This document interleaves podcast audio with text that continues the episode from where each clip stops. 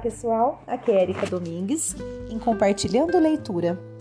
E estamos lendo o livro de Augusto Cury, Treinando a Emoção para Ser Feliz. Estamos no capítulo 2. No último áudio nós iniciamos o capítulo 2 e hoje nós vamos dar continuidade a ele com o subtítulo Um Grande Sonho. Então vamos lá. Thor e seus amigos correram muitos riscos por causa de um sonho quase morreram. Passaram por grandes tormentas, as estrelas mudas falavam-lhes ao coração nas noites de insônia. Houve momentos em alto mar em que eles queriam que sua aventura fosse uma, mira uma miragem. Mas quando olhavam o imenso azul do Pacífico e as ondas quebrando-se na pequena jangada, eles ficavam cônscios de que tudo era real. Nenhum sonho se materializa no sono, mas na vigília. Os que sonham acordados e trabalham dormindo nunca realizam seus sonhos. Não basta sonhar, é preciso estabelecer prioridades para executar nossas metas. Muitos nas sociedades modernas estão vivendo uma grande crise existencial. Eles não têm grandes metas na vida. Não pensam nas consequências do seu futuro, não se preparam para viver num mundo competitivo e pouco humanizado. Eles precisam treinar sua emoção e capacidade de pensar para ter empreendedor, para ser empreendedores criativos, líderes. Caso contrário, não construirão seu espaço. Estarão alijados do mercado de trabalho, serão opacos. Precisamos sonhar e materializar nossos sonhos. Os sonhos só se tornam realidade quando são irrigados pelo suor sem transpiração, os sonhos se tornam miragens. Lembre-se de que, lembre-se sempre de que no início da vida você correu todos os riscos para conquistar o maior de todos os sonhos, quando nem ainda sonhava. Seu mapa genético fez o maior sonhador do mundo. Lutou para se tornar um ser que tem capacidade de sonhar. Agora, um outro subtítulo que é Trabalhando em Equipe. Época da fecundação, você estava só, viveu o topo do individualismo. Para sobreviver, não podia ajudar nem ser ajudado por ninguém. Existiam, inclusive, os espermatozoides killer, que estavam encarregados de destruir os menos aptos. Hoje, se quiser sobreviver e ser feliz, você precisa treinar, trabalhar e viver em equipe. O homem não nasce sociável, ao longo da vida, ele desenvolve sua sociabilidade e sua capacidade de participação. As mães nunca devem se esquecer de que o aleitamento materno é a primeira grande experiência social do ser humano. Depender do leite materno e ser acomodado no colo da mãe são as primeiras grandes experiências sociais do treinamento emocional. Os bebês que mamam no seio de sua mãe começam com uma grande vantagem neste mundo individualista. No mundo instintivo, o individualismo prevalece. No mundo emocional, prevalece a dependência. A competição excessiva destrói a tranquilidade, abate o prazer de viver e debela a eficiência emocional. O individualismo é amigo da solidão e ambos fecham as portas para a felicidade. Um rei que só tem súditos faz de seu reino um canteiro de solidão. Um político que só tem bajuladores e não tem amigos para dividir seus sentimentos e compartilhar suas dificuldades faz do poder uma prisão.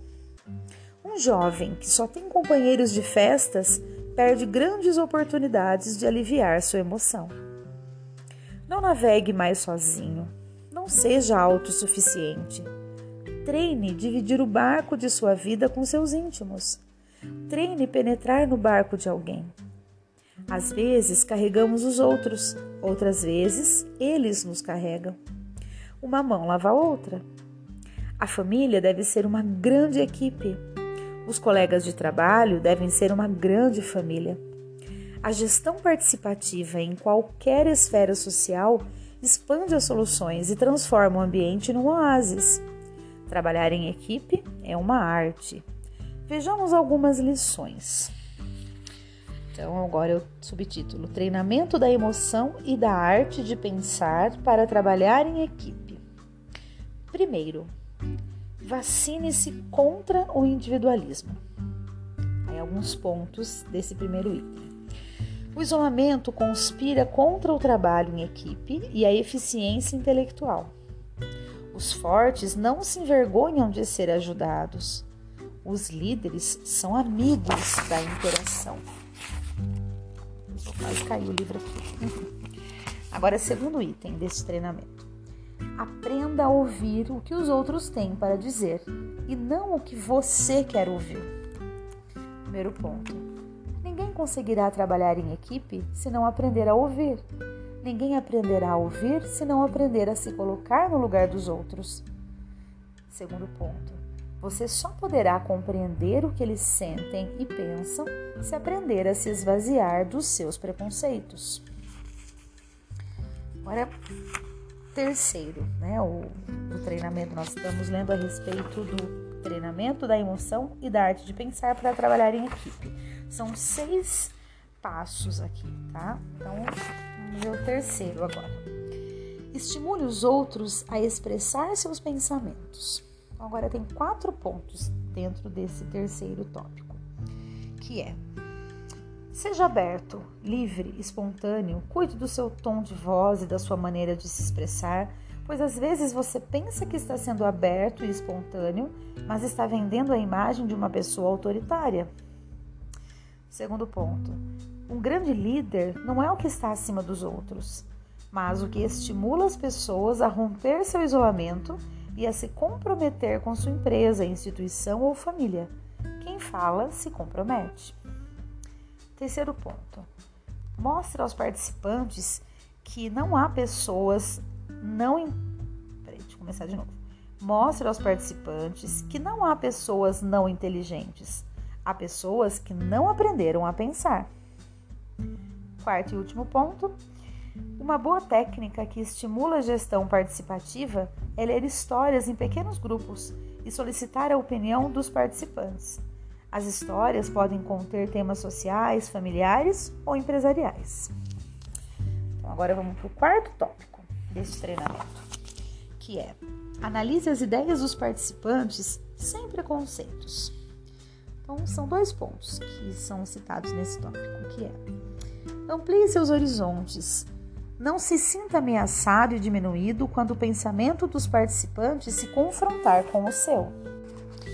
Segundo ponto, treine não fazer de suas ideias verdades absolutas.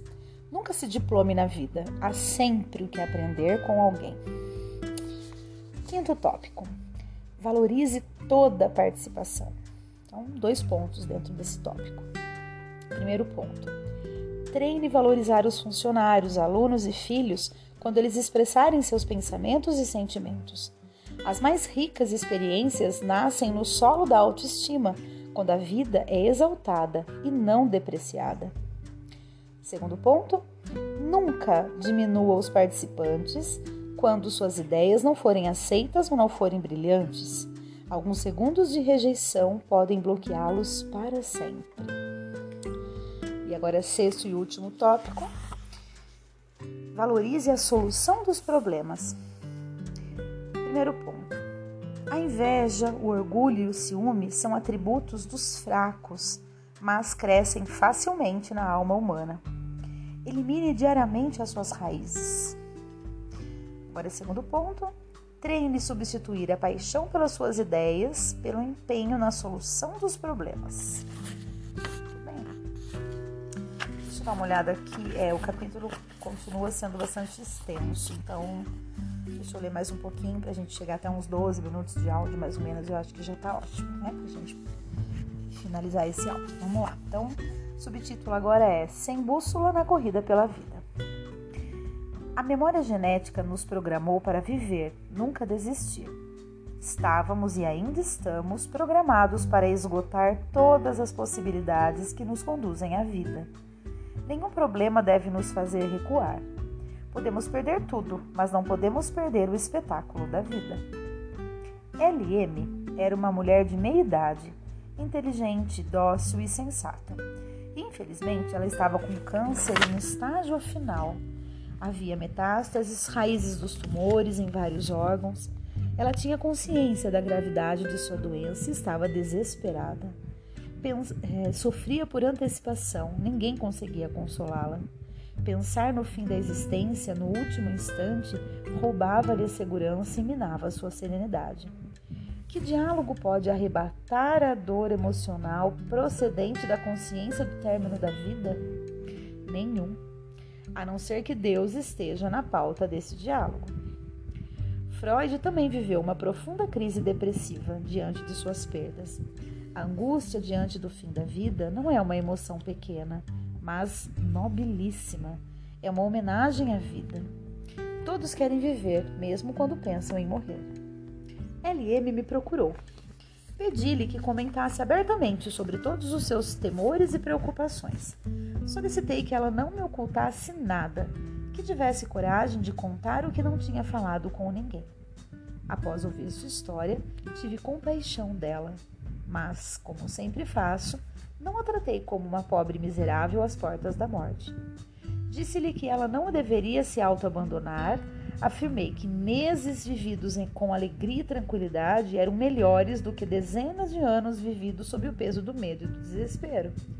Comentei que se ela se deixasse dominar pelo medo do câncer, ficaria deprimida e, consequentemente, sua imunidade baixaria e a doença a dominaria. Felicidade e a tranquilidade são excelentes remédios para o corpo.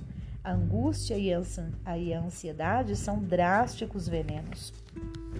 Continuei dizendo a LM que ela deveria procurar olhar para a vida reivindicando o prazer de viver e a tranquilidade até o último minuto.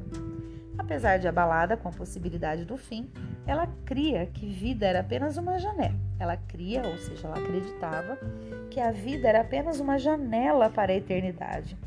Disse a ela que fortalecesse essa, essa convicção. Comentei que o Mestre da vida, Jesus Cristo, não desistiu de viver, mesmo quando todas as células do seu corpo morriam. Ele amou a vida até a última batida do seu coração. Tivemos uma conversa agradável numa situação aparentemente desagradável.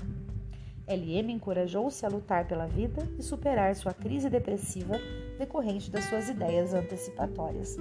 Renovou sua esperança e desejou viver com prazer cada minuto. Escavou dentro de si um oásis onde antes só havia um deserto. A pior doença é o medo da doença. Quando eliminamos o medo, o sol volta a brilhar. Certa vez, um amigo oncologista me disse que uma de suas pacientes, que já havia sido operada de câncer com sucesso há 15 anos, voltou a, voltou a ter um tumor no mesmo lugar e do mesmo tipo quando seu marido faleceu. A angústia da perda deve ter feito o tumor eclodir novamente. O mundo psíquico tem capacidade de atuar no mundo físico mais do que imaginamos. Grande parte das doenças físicas é desencadeada ou descompensada por fatores emocionais. Faça um favor ao seu corpo, ande pelas veredas da felicidade. A medicina do século XXI dará cada vez mais importância para a emoção na gênese das doenças. Os que cuidam das taxas de colesterol, mas não cuidam de sua saúde emocional, estão se iludindo. Os que malham o corpo em academias, mas não treinam sua emoção para superar sua ansiedade estão fazendo muito menos para sua saúde do que imaginam. Uau, é isso mesmo, né, pessoal? Como a gente tem que se preocupar com o nosso emocional sempre, né? Quanto o nosso emocional influencia, e eu diria que até é o grande. É, precursor mesmo de muitas coisas que acontecem na nossa vida, seja bom como seja ruim, né? Se a gente se acorda bem, tá disposto e, e olhando para tudo com alegria, o dia transcorre muito mais leve do que naquele dia que a gente acorda deprimido, para baixo, criticando tudo, reclamando de tudo. Aí o dia vai realmente de mal a pior, né? Então a gente tem que cuidar muito da nossa saúde emocional, com certeza. Muito bem, passou um pouquinho do que eu tinha pretendido, mas espero que vocês possam fazer grandes reflexões né, a partir dessa leitura de hoje. Um grande abraço e até o próximo áudio.